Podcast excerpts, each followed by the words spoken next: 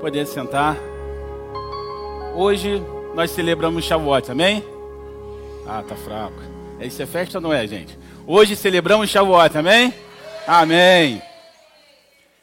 Às vezes, ser histórico é ser preso no passado. É ser prisioneiro de algumas coisas que você não quer lembrar. E tem até um, um conto judaico que diz assim: certo rapaz chegou para um outro amigo e foi falar sobre a sua esposa para esse amigo e falou assim: Todas as vezes que eu irrito a minha mulher, ela fica histórica. O amigo falou assim: Não seria histérica? Ele não, é histórica mesmo. Porque ela começa a lembrar de todos os meus erros desde o dia que, que nós nos conhecemos. Só que, entretanto, para o povo judeu, a memória sempre foi a chave para a sua sobrevivência. Amém? A memória do povo judeu não foi a chave para a sobrevivência deles? A história, principalmente para o povo judeu, é uma professora sensacional. Porque quando eles lembram lá de, Adão, de Abraão, Isaac e Jacó, não tem como ser incrédulo. Então, para eles, era diferente. E nesse contexto, existe três festas em particular que faz parte de uma unidade. Alguns judeus falam que seria três pés ou três, é, três colunas. E essas três, esses três pés, essas três colunas, faz parte de um grande, de um grande é, momento histórico na vida dos judeus. Nos tempos bíblicos, essas três festas eram denominadas festa de peregrinação. Seja lá onde o judeu fosse morar, desde Dan até o lugar mais longe, seja lá onde eles morassem. No dia dessas festas, eles saíam das suas casas e iam para onde? Hã? Iriam para Jerusalém. Por que, que fazia o que em Jerusalém? O que, que tinha em Jerusalém? O templo. Então, seja lá onde for, por isso que chama peregrinação, eles saíam do seu lugar e iam até, até Jerusalém para adorar o Senhor. E isso é um mandamento porque quando você olha lá em Êxodo 23, 17, diz assim: Três vezes no ano, todos os homens aparecerão diante do Senhor nosso Deus. Então, três vezes no ano, eles faziam essa, essa peregrinação até, até Jerusalém. Hoje em dia, o templo já não existe mais. Mas os judeus eles comemoram essas três festas até hoje. Sabe por quê? Alguém chuta aí? Por que, que eles comemoram até hoje? Estatuto perpétuo. O templo pode não estar lá, mas quando é perpétuo, não importa as circunstâncias, perpétuo é perpétuo. Então, seja lá onde o judeu esteja morando hoje, hoje ele está comemorando essa festa. E quais são as três festas chamadas festas da peregrinação?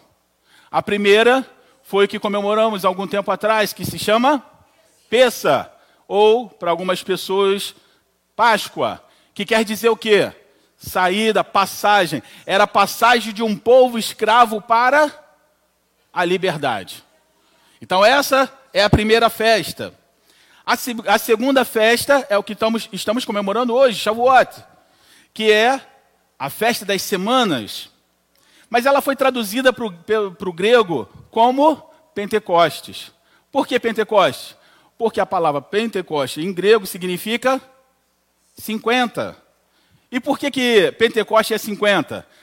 Porque o período que sai, que sai ali da, da Páscoa até chegar no Sinai e receber ali a, a, a palavra do Senhor, foram quantos dias? Não. 49. Sete dias de sete semanas de sete dias. Parece redundante, né? Sete, sete dias de semana. Não, mas eu tenho que falar porque são sete vezes sete, que vai dar 49. O, de, o quinquagésimo dia, que seria hoje, é o dia que nós estamos comemorando. Amém? E a terceira qual é? Tabernáculo, mas muita gente conhece como Sukkot. Então essa é a terceira. Não vou falar dessa porque deixa para quando chegar a época. A primeira parada do povo judeu, quando saiu do Egito foi aonde? Se alguém falar mar aí, eu prometo que eu jogo isso aqui na cabeça, hein? A primeira parada do povo de Israel foi aonde? Monte Sinai. Foi ali que eles acamparam, foi ali que eles se estabeleceram. Por que, que eles se estabeleceram naquele lugar? Porque Moisés subiu o monte Sinai. E lá o que, que ele vai receber? As tábuas. Lá ele vai receber a Torá, vai receber a instrução, vai receber a lei. Preste atenção. O povo havia sido liberto lá no Peça. Mas você já percebeu que liberdade sem um destino significa que você está perdido? Se você estudar um pouquinho a história do Brasil, quando houve lá a libertação dos escravos, foi libertado os escravos, mas não deu um destino, ficou todo mundo perdido. E Deus sabia disso. Ele libertou o povo de Israel e estava todo mundo ali. E aí, o que, que, eu faço? Para onde que eu vou? Moisés falou que a gente ia fazer lá um sacrifício no, no deserto, e depois disso, o que, que acontece? Preste atenção, porque isso não é diferente dos nossos dias. Muitos de nós somos libertos, muitos de nós recebemos Jesus no nosso coração, mas muitos de nós estamos perdidos dentro da igreja porque nós não sabemos qual é o nosso propósito. Verdade ou mentira? Muitas vezes bo passamos boa parte da nossa existência cristã tentando descobrir qual é o nosso propósito no corpo de Cristo. E Deus sabia disso. Sabia que eles também um dia ficariam perdidos perguntando qual é o propósito. Então, para que Deus desse um propósito para o povo, o Senhor deu a lei. Deu ali as tábuas. A saída de, da Páscoa até a entrega, não é recebimento, é entrega, da Páscoa até a entrega, como eu falei, foram 49 dias. No quinquagésimo dia, o Senhor entregou a, a, a, a lei. Preste atenção nisso, porque isso é importante. Shavuot não é recebimento da Torá. Shavuot é a entrega da Torá. Sabe por quê? Porque a palavra de Deus foi entregue em um dia mas o recebimento é todo dia. Todo dia nós recebemos a palavra do Senhor. Não existe nenhum ser humano que tenha a totalidade da palavra no seu coração. Então, todos os dias nós estamos recebendo a palavra do Senhor. Hoje vocês estão sentados e ouvindo o que eu estou dizendo. Eu estou recebendo a palavra de Deus e vocês também estão recebendo a palavra de Deus, mas a entrega foi uma vez só. Por isso que Shavuot não é o recebimento, é a entrega da palavra de Deus. E isso traz uma responsabilidade para cada um de nós, porque cada dia precisamos buscar o Senhor para que possamos ter o recebimento da palavra dele. Você lê um texto hoje, e você está passando um problema, e você lê aquele texto, e Deus fala abundantemente no seu coração. Passa-se alguns anos, e de repente você abre a Bíblia e cai naquele mesmo texto. Eu tenho certeza, e não vou errar, que você vai ler aquele texto e Deus vai falar uma coisa nova no seu coração. Sabe por quê? Porque a palavra de Deus, ela é renovada a cada dia. Então nós não, não recebemos de uma vez só, é uma caminhada. Todos os dias estamos recebendo a palavra de Deus, amém? A palavra de Deus, a Torá, ela foi entregue aonde? No, no, no, Sinai, mas o que, que era embaixo? deserto. Vamos entender um pouquinho isso? O que, que define um povo? O que, que, define, o que, que define uma nação, vamos dizer assim? O que define uma nação é ter um povo, é ter leis e é ter um, um, um território estabelecido por fronteiras bem definidas, não é isso? Concorda? Só que a Torá não foi entregue em Canaã. A Torá foi entregue no deserto. O deserto não pertence a ninguém. No deserto, todos vocês podem entrar e podem sair. Sabe o que eu aprendo com isso? Se a palavra de Deus fosse entregue dentro de Canaã, as pessoas podiam dizer: Isso é só para judeu, isso é legislação deles, é direto deles. Mas como ela foi entregue no deserto, quer dizer que é para toda a humanidade. Amém? Então a palavra que foi entregue lá não estava definida dentro de um território, dentro de uma fronteira. Ela foi entregue no lugar aberto, porque você e eu também podemos receber essa palavra nos nossos corações, tanto quanto o judeu. Claro que tem alguns que diz que a lei acabou, que é isso, que é aquilo. Não existe nenhum povo sem regras. Não existe nenhum povo sem instrução. Não existe nenhum povo sem leis. E eu declaro que a lei do Senhor não acabou, amém? Ela está viva como no dia que foi escrito pelo dedo de Deus. Amém? Ela continua viva. Eu falei sobre a data que é no, no, dia, no dia 50 após é, a Páscoa, amém? Isso me chamou a atenção, sabe por quê? Preste atenção comigo. São 50 dias, e aí você recebe a palavra de Deus. E a palavra de Deus, ela vai fazer muita coisa na nossa vida. Daqui a pouco eu falo o que ela vai fazer. Mas a palavra de Deus é importante. E quando eu estava meditando nessa palavra, uma coisa me chamou a atenção. Sabe o que, que isso aqui me lembra? Me lembra o jubileu. O jubileu era no ano 50. E quando chegava no jubileu, o que, que acontecia? Quem era escravo deixava de ser escravo. Quem tinha dívida, as dívidas eram perdoadas. Quem tinha vendido suas terras, as terras eram restituídas. Então, quando, Jesus, quando Deus estabelece 50, Ele está fazendo uma ligação junto com o jubileu. E quem é a palavra de Deus? É Jesus, porque Ele te liberta, foi através da morte dele que os seus pecados e os meus foram perdoados, e é através da vida dele que nós temos vida. Mas preste atenção, naquela época, a terra era devolvida para o homem. E naquela época, ter terra significava ter vida. Porque era da terra que saiu o sustento do homem. Então, quando a terra era devolvida para o homem, o que, que ele estava falando? Você tem vida novamente, você não é escravo, você vai trabalhar e você vai comer da sua própria produção. E Jesus faz exatamente isso, ele te dá uma vida que você não precisa ser escravo de ninguém. Ele te dá uma liberdade, ele quebra todas as amarras, ele quebra tudo que te prende. Ele te dá uma liberdade plena. Ele fala assim: você agora você tem vida. Ah, mas eu estou vivo, sim, você estava vivo, mas você não estava vivendo. Agora eu estou te dando uma vida que você vai viver plenamente. Porque agora eu estou te dando vida. Por isso que o Evangelho é vida. Está entendendo? Aonde eu quero chegar? Quando o povo de Israel se estabeleceu em Canaã, a festa que eles fizeram foi Shavuot. Só que quando eles vão para Canaã, ela muda um pouquinho. Por quê? Agora você faz o quê? Você entrega as suas primícias. O povo chegou na terra de Canaã, plantou, Deus abençoou, e agora Shavuot é a entrega das suas primícias.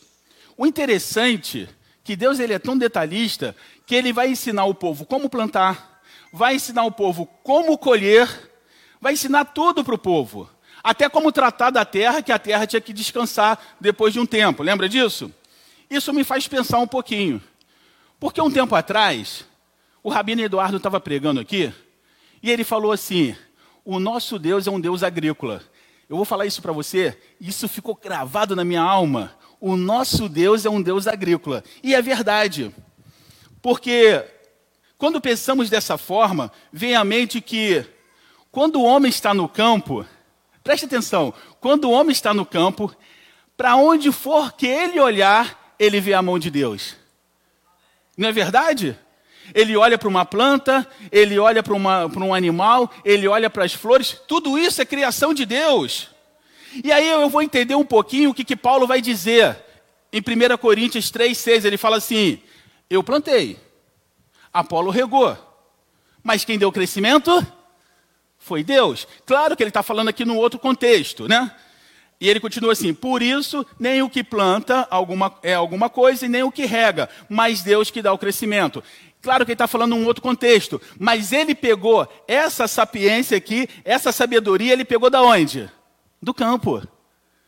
Porque você planta e você tem a expectativa de colher. Não quer dizer que você vai colher. Não é verdade? Esse pensamento era o pensamento do homem do campo. Quando o homem plantava, ele não tinha garantias de colheita. Muitos fatores poderiam acontecer. A semente poderia ser ruim e não dar nada. A chuva poderia faltar, e isso está falando lá no Shema, lembra? Se você não ouvir atentamente a minha voz, se você ouvir atentamente a minha voz, eu darei a chuva no tempo certo e tudo mais. A chuva poderia ser demais e derrubar, acabar com toda a plantação. As pragas poderiam comer a plantação. Por causa de muitas variáveis, o homem se apegava a uma divindade. O povo de Israel foi ensinado a confiar no Deus de Israel, mas os, o pessoal daquela, daquele, daquela região também queria acreditar numa divindade, sabe por quê? Porque eles não tinham controle do crescimento de uma planta. Essas coisas o homem não podia controlar. Os povos, os povos ao redor faziam sacrifícios, talvez sacrifícios humanos, sacrifício de crianças, sacrifício de virgens, porque era um desespero para poder aplacar a ira dos deuses, porque eles não tinham domínio de fazer, não tinham poder de fazer uma planta crescer, não tinham o poder de fazer uma planta frutificar. Então o homem era mais dependente. O crescimento não era algo controlado pelo homem porque os fenômenos da natureza, como chuva, tempestade, não pode ser controlado pelo homem. Então o homem buscava no poder sobrenatural para controlar o incontrolável. Então o homem do campo, ele era muito mais voltado a uma vida espiritual do que o homem da cidade. Consegue entender? Consegue compreender? Já o homem da cidade, ele está rodeado pela criação do homem. Ele olha para o chão e ele vê um asfalto. Quem fez o asfalto? O homem. Ele olha para a sua habitação e quem fez a habitação? O homem. Ele vai se locomover, agora ele não se locomove mais com um animal, ele se locomove com uma, coisa que foi criada por quem? Pelo homem. Então, na verdade, o homem na cidade, ele está muito mais propício a se afastar de Deus. Ele está muito mais propício a ficar porque eu estava pensando nessa, nessa questão de construção, e eu tinha acabado de ver um, um, documentário falando sobre São Petersburgo, lá na Rússia. Que lugar lindo. As construções maravilhosas. Claro, se você souber que ela foi construída por mãos cruas, você não vai achar tão lindo. Mas, enfim, é outra história, mas é um lugar bonito. Então, quando você olha para tudo aquilo ali, tudo é criação do homem você acaba não vendo a criação de Deus. E isso vai afastando o homem de Deus. Vai tornando o homem cada vez mais o quê? No automático. Porque tudo que ele precisa, ele tem. Se você está com fome, você não vai mais orar, você liga para o rapaz lá do iFood, ele vai te entregar. Se você precisa se locomover, você não precisa de um animal, você liga lá para o Uber e ele vai te buscar. Tudo vai sendo colocado na mão do homem. E dá uma impressão que você não precisa de Deus. Já pararam para pensar nisso? Para um pouquinho e pensa nisso aí que eu estou falando.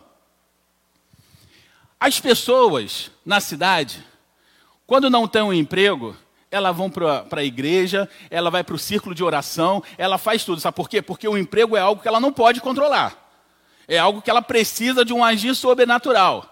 Mas quando ela consegue um emprego, começa a ficar na rotina, sabe por quê? Porque ela, teoricamente, ela não precisa do poder sobrenatural de Deus para crescer. Faça chuva ou faça sol, dia 30 o pagamento está lá. Com o passar do tempo, você começa a desprender de Deus e achar que você depende do seu patrão, achar que você depende da sua empresa. E se você for um cara estabilizado, pior ainda. Não estou falando mal, não, tá, gente? Eu só estou fazendo uma, uma, analogia aqui. Mas se você for um cara estabilizado, pior ainda. Você sabe que se tudo, se nada der errado, daqui a 20 anos você tem o seu emprego e o seu salário está certinho lá. Você faz uma, uma, uma conta e compra uma casa porque você sabe que você vai receber. Então você acaba ficando dependente de quem? Do seu patrão. Dependente do seu, do seu dinheiro e Deus vai ficando aonde? Em último lugar. Preste atenção, porque eu, já, eu, eu sempre falo isso e vou repetir. Quando o diabo eh, enganou Adão e Eva, ele não negou a existência de Deus. Ele falou que você vai ser inteligente tanto quanto. Ele não negou a existência de Deus. A estratégia dele foi diferente. Foi pegar Deus como a principal, o principal da vida do homem e colocar lá atrás. E no homem moderno acontece isso também. A nossa sociedade faz com que você pegue Deus e coloque lá atrás. Quando você está precisando de alguma coisa, você recorre ao quem? O seu patrão. Você recorre a um empréstimo, você recorre a tantas coisas. Se nada disso der certo, aí você ora. Ou seja, Deus é o último. Sabe por quê? Porque agora você consegue resolver tudo. Teoricamente, você controla tudo. O homem controla tudo.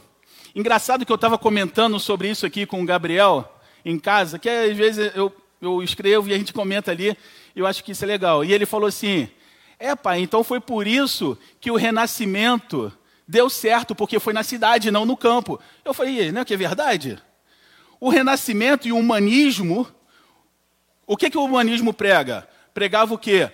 A separação do homem da religião. Ou seja, não é Deus que é o centro do universo, é o homem. E isso deu certo porque foi aonde? Na cidade. No campo nunca daria certo, mas na cidade sim. Porque o homem começou a fazer o quê?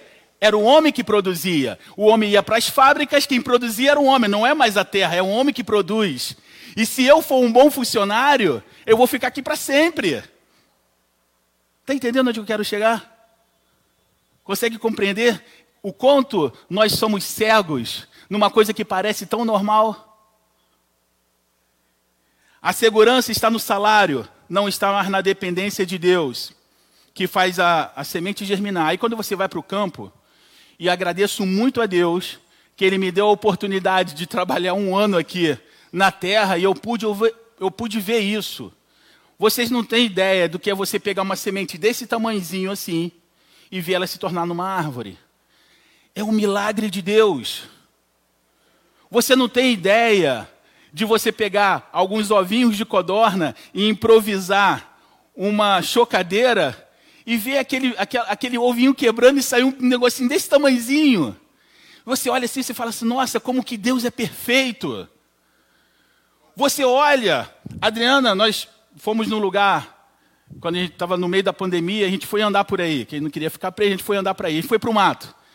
E lá nós conhecemos um cara que tinha amendoeira, não, como, como chama daquilo? Amora. A Adriana tirou um galho desse tamanho de amora, e plantou aqui em cima. Era mais ou menos dessa grossura, um pouco menos do que isso aqui. Vai ver como está hoje. Dessa grossura. Uma coisa que era desse tamanhozinho se tornou dessa grossura. E eu te pergunto: quem é que faz isso? Quando você olha aquilo, você fala assim: por mais que um dia eu não possa ter acreditado em Deus, não tenho como não acreditar. Eu vejo todas as obras da mão dele, eu vejo nascer uma planta, eu vejo nascer uma fruta. E é interessante que quando você começa a observar, você quer comer uma banana, você vai lá no mercado e compra. Mas quando você observa a criação de Deus, você vê que primeiro sai uma flor. E aquela flor é linda. Depois de um tempo, aquela flor ela murcha. E quando ela murcha, daquela flor sai o fruto. Deus é maravilhoso. Mas só que tem mais uma coisa: se não tiver abelha no local, não tem fruto, porque é a abelha que faz o cruzamento das, das espécies, e você fala, nossa, Deus pensou em tudo. É cada detalhe que Deus pensou e nada foge do controle dele. Ele controla essas pequenas coisas e controla a minha vida também. Ele sabe o que, que precisa, o que, que vai nascer, e ele sabe quantos fios de cabelo tem na cabeça. Quando você começa a olhar isso, você começa a dizer: Louvado seja o nome do Senhor. O fato, até o fato de você fazer uma oferta, de você trazer uma oferta aqui, se torna difícil. Não estou falando dos irmãos, estou falando no modo geral. Até o fato da pessoa trazer uma oferta é difícil. Sabe por quê? Porque lá atrás, quando as pessoas traziam uma oferta, elas estavam falando assim: olha, eu estou trazendo isso aqui porque Deus abençoou, porque se não fosse por Deus, eu não teria colhido isso aqui. Mas a sua oferta hoje, que você tem o seu salário, você sabe que se você dá ou não der o dinheiro, no mês que vem você tem o mesmo valor do dinheiro. Se você consegue pagar suas contas é outra coisa, porque muita gente gasta mais do que, do que ganha. Isso aí é uma outra história. Mas você sabe que você vai receber, você tem a plena certeza que dia 30 o seu pagamento está lá. Eu lembro que na época do quartel, um, a gente conversava e os amigos falavam assim: olha, eu vou fazer uma conta porque faça chuva ou faça sol, dia 5 meu dinheiro está no pagamento lá, está lá. Nada vai mudar isso. Até nisso a gente perde a nossa fé. Porque o pagamento que você recebe, você acaba esquecendo que é Deus. E você começa a linkar ele no seu patrão, na sua na, na, na instituição que você trabalha. Deixa eu falar uma coisa para você. É fácil colocar Deus em último lugar.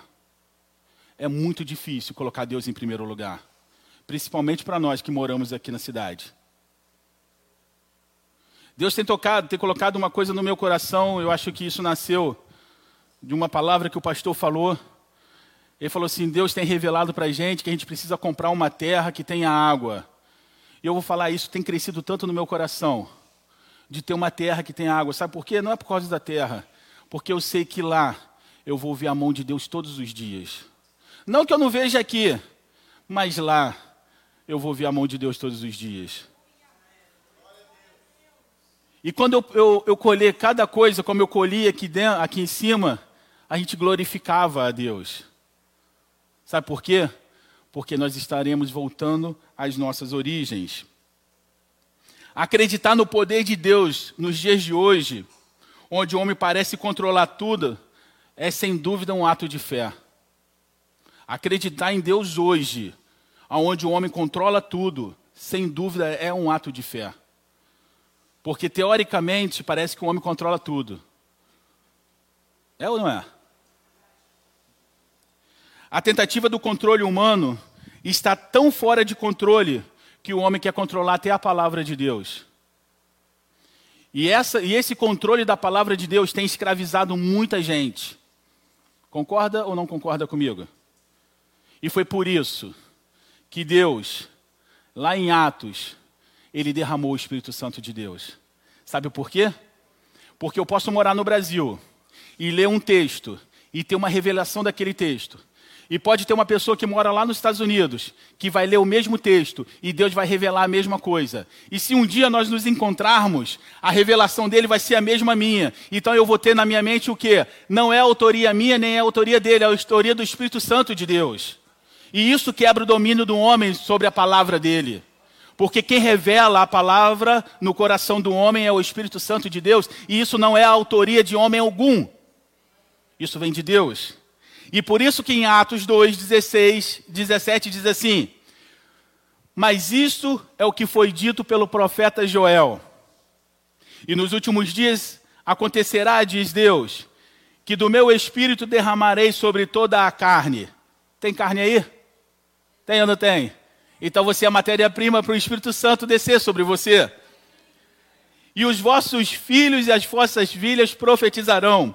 Os vossos jovens terão visão e, as vossas, e os vossos velhos sonharão sonhos. Quando ele fala, e os vossos filhos e as vossas filhas profetizarão, está dizendo, só Deus sabe o futuro, e se ele quiser revelar, ele vai revelar para os seus profetas. Mas isso não é poder do profeta, é pela misericórdia do Senhor, porque quem tem domínio do futuro é Deus. Os vossos jovens terão visão, precisamos de jovens que tenham visão de reino, e não visão de terra mas visão de reino, onde as nossas ações é voltada para o reino de Deus, é voltada para que a justiça de Deus seja estabelecida nesse lugar.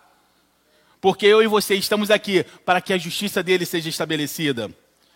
E os vossos velhos sonharão sonhos. Sabe o que isso está dizendo? Que ainda que você seja velho, Deus vai manter a esperança no seu coração. Só sonha quem tem esperança, amém? E a esperança, ela vem através do quê? Vem da fé. E a fé vem de quem? Vem de Deus. Então os, os, os nossos velhos sonharão. E essa promessa se cumpriu em Shavuot, quando o Espírito Santo de Deus desceu naquele lugar. E hoje é Shavuot, e foi exatamente nesse dia que o Espírito Santo de Deus desceu. E se você ainda não sentiu a manifestação do Espírito, não tem dia melhor para você pedir do que hoje. Não, não tem dia menor, melhor para Deus poder fazer alguma coisa na sua vida se não for hoje. Isso aqui não é uma religiosidade. Isso é algo que Deus estipulou. E aí eu quero fazer uma pergunta para vocês. Eu gostaria que vocês ficassem de pé. Fagner, vem. Vocês querem entregar as suas primícias a Deus hoje? Fique tranquilo, eu não estou falando de dinheiro. Esquece dinheiro. Dinheiro é algo que o homem criou. Não é isso que Deus quer hoje. Deus ministrou no meu coração e não é isso. Você quer trazer suas primícias hoje? Eu não estou falando de dinheiro. Algumas pessoas trouxeram pães, outras pessoas trouxeram frutas, e eu quero convidar para você trazer e colocar aqui, ó, como um simbolismo, porque eu sei que não foi você que cultivou, não foi você que, que colheu, mas eu quero que você traga como um simbolismo, da qual agora você está dizendo, Senhor, eu dependo de Ti. Eu não dependo do meu emprego, eu não dependo do meu salário, eu dependo de Ti. E eu queria que você ouvisse um pouco essa música que o Fagner vai cantar agora e que você ficasse em espírito de oração.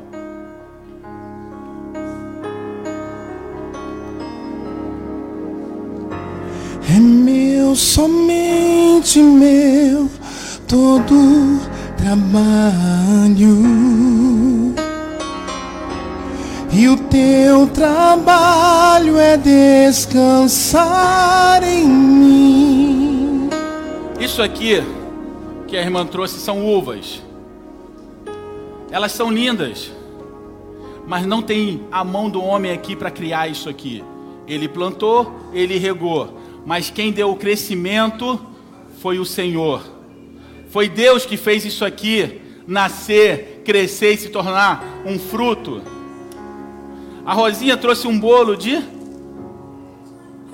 de aipim. Aipim e coco. Tem trigo também? Tem trigo. Sabe quem foi que deu o crescimento do, do trigo?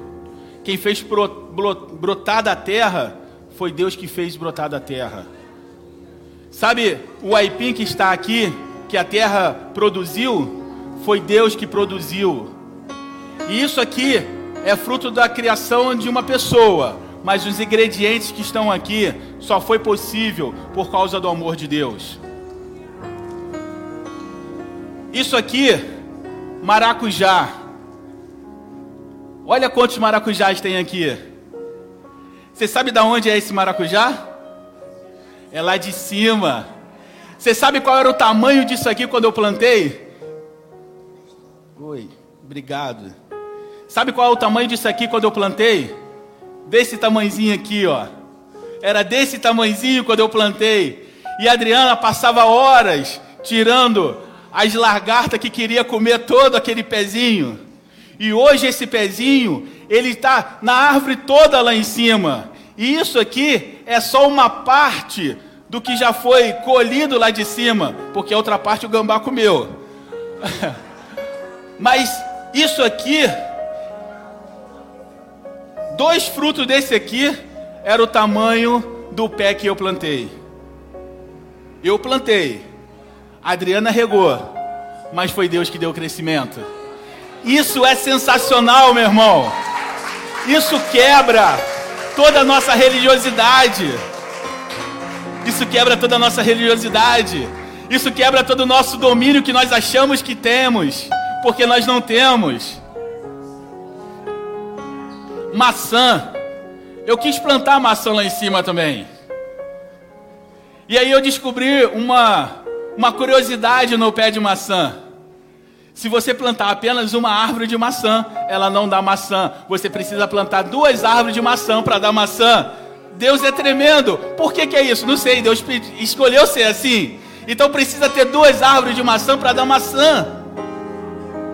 Uva, que é dessa uva que é extraído o vinho, que traz felicidade. E o Senhor Jesus, na última ceia, ele falou o quê? Esse que eu vou tomar isso todas as vezes que vocês tomarem em memória de mim. E sabe o que, que ele faz em seguida? Ele fala assim: Eu não tomarei do vinho novamente até que um dia eu me encontre com vocês. Ele fez um voto de Nazireu e ele está cumprindo esse voto, esperando que a sua igreja se reúna novamente, para que ele possa, juntamente conosco, estar na boda do Cordeiro. Preste atenção no que eu estou te mostrando. Aqui você tem pão, você tem maçã, pera. Nada disso aqui é criação do homem. Eu acho sensacional uma banana. Quem foi que coloriu essa banana de amarelo? Quem deu o aroma? Quem deu o fruto aqui dentro? Foi Deus que fez. E o homem jamais será capaz de fazer isso aqui. Ele pode tentar, pode manipular, mas criar isso aqui ele nunca pode criar, porque isso aqui é atributo de Deus. E se ele é, se ele é poderoso para criar isso aqui, fala sério o seu problema. O que, que ele não pode fazer pelo seu problema? Para de achar que Deus é limitado. Deus não é limitado. Deus é excepcional. Deus é excepcional. Deus é tremendo.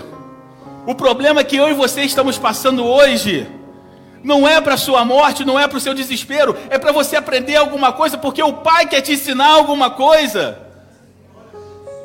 E muitas vezes nós não entendemos essa perspectiva. Preste atenção. As pessoas que plantaram isso aqui, elas não tinham certeza que iriam colher. Você tem certeza que vai receber seu salário no final do mês. Mas quem vive da terra não tem certeza que vai colher. E pensa comigo. Eu plantei em 2022 para colher em 2023. Só que não deu colheita. Eu vou ter que plantar em 2023 para colher em 2024. Que, que eu como nesse período aqui?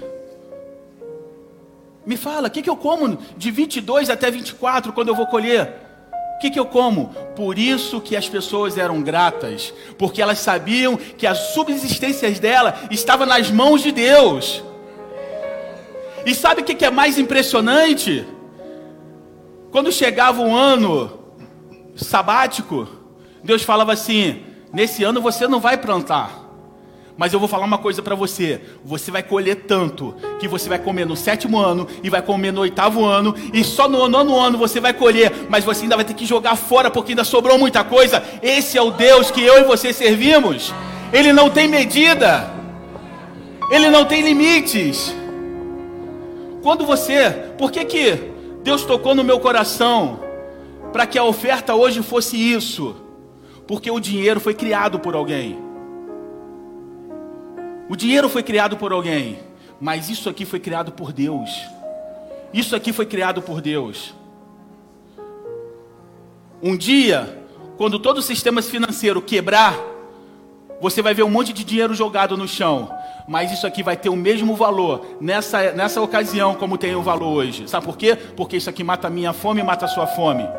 E Deus faz exatamente o que precisa para mim e para sua alma. E muitas vezes nós estamos nos matando por causa de dinheiro. Ah, mas você não tem que pagar as contas? Tem, mas eu te, deixa eu te falar: se Deus poderia fazer produzir, Ele não pode te abençoar para que as suas contas sejam pagas? Eu só quero mudar a perspectiva da sua confiança. Eu quero mudar a perspectiva da confiança na sua estabilidade. Eu quero mudar a perspectiva da confiança no seu emprego. Eu quero trazer a perspectiva da confiança em Deus. Porque se você tiver essa confiança, nada vai te abalar. Quantos casamentos passam crise por causa de problemas financeiros? Quantos amigos se tornam inimigos quando se tornam sócios por causa de dinheiro? O amor ao dinheiro é a raiz de todo mal. Mas eu nunca vi ninguém brigando por causa de uma banana, já? A não ser as crianças do primeiro do jardim de infância. Sabe por quê? Porque essa abundância está nas mãos de Deus. Eu lembro que uma vez eu fui num lugar fazer acampamento pelo exército e nós subimos numa montanha muito alta. E quando eu olhava para baixo, não dava para contar a quantidade de pé de banana que tinha. E eu sentei e fiquei olhando e falei assim: meu Deus, não tem ninguém que cuida disso aí.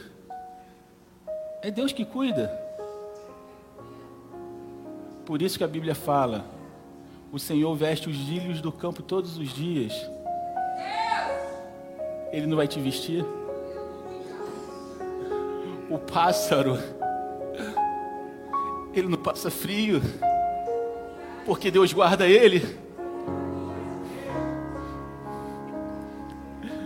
Deus guarda os animais. Deus faz, as plantas nascerem. O que, que Ele não pode fazer pela minha e pela sua vida, homens de pequena fé? Deixa Deus ministrar seu coração nessa noite, meu irmão. Deixa Deus ministrar seu coração nessa noite. Deixa Ele quebrar todas as suas prisões. Deixa Ele quebrar tudo que te prende para você ser um filho grato a Deus.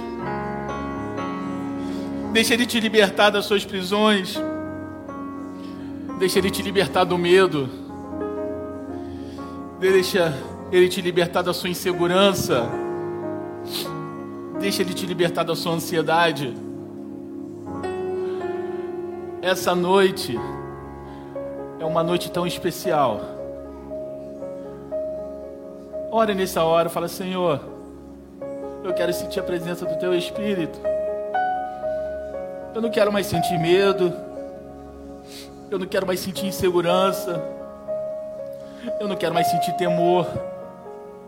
Eu quero confiar plenamente em Ti eu quero entregar a minha vida nas tuas mãos. Quando o salmista falava que ele entrega a vida nas mãos dele, ele sabia do que ele estava falando, porque se a colheita não desse certo, ele passaria fome. Mas Davi vai falar uma coisa maravilhosa. Fui moço e agora sou velho, mas nunca vi o justo e nem a sua descendência mendigar o pão, sabe por quê? Porque Deus cuidava daqueles homens dia após dia, ano após ano e Ele quer cuidar da sua vida nessa noite. Ele pode fazer um milagre que você está pedindo. Ele pode fazer infinitamente mais.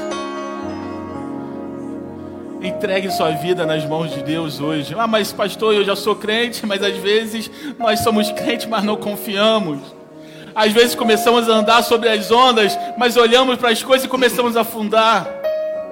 E era Pedro que andou com Jesus. Que dirá a gente? Mas, Senhor, que eu possa andar sobre as águas. Senhor, que eu possa confiar plenamente em Ti, que é o autor e consumador da minha fé. Se o Senhor pode nas fazer nascer, brotar uma banana, se o Senhor pode fazer brotar uma uva, o que o Senhor pode fazer pela minha vida?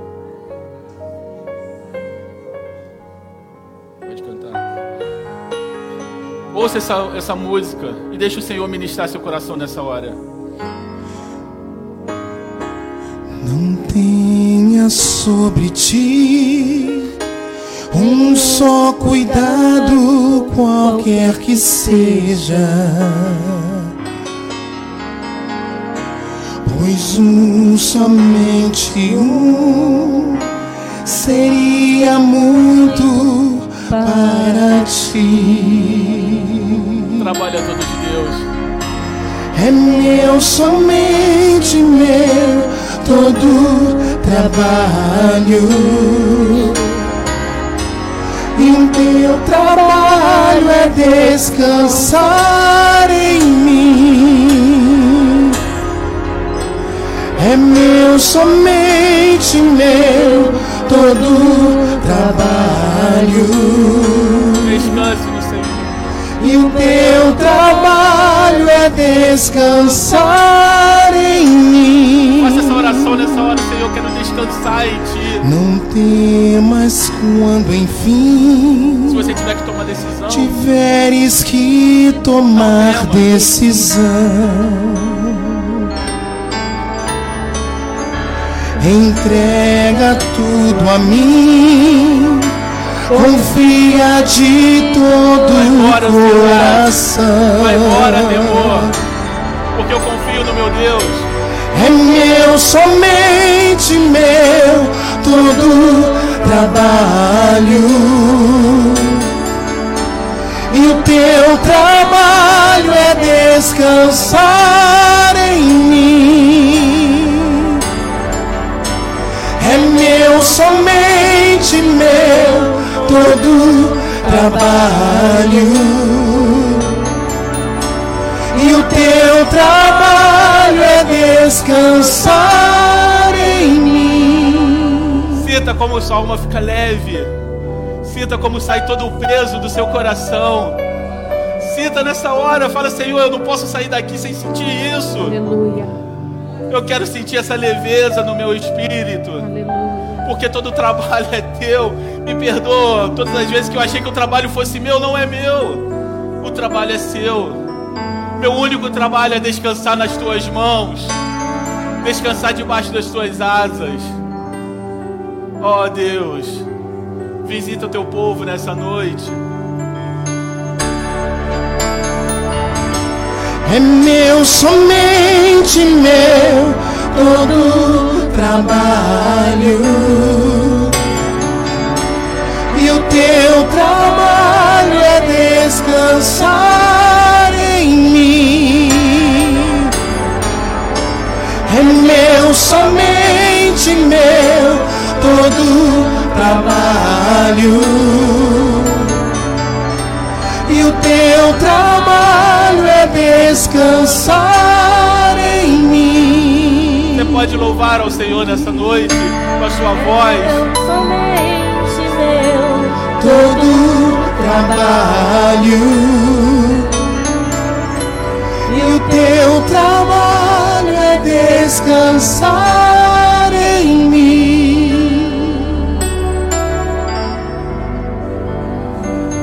Aleluia. Oh, aleluia. Ó Deus, nós não somos merecedores da tua presença.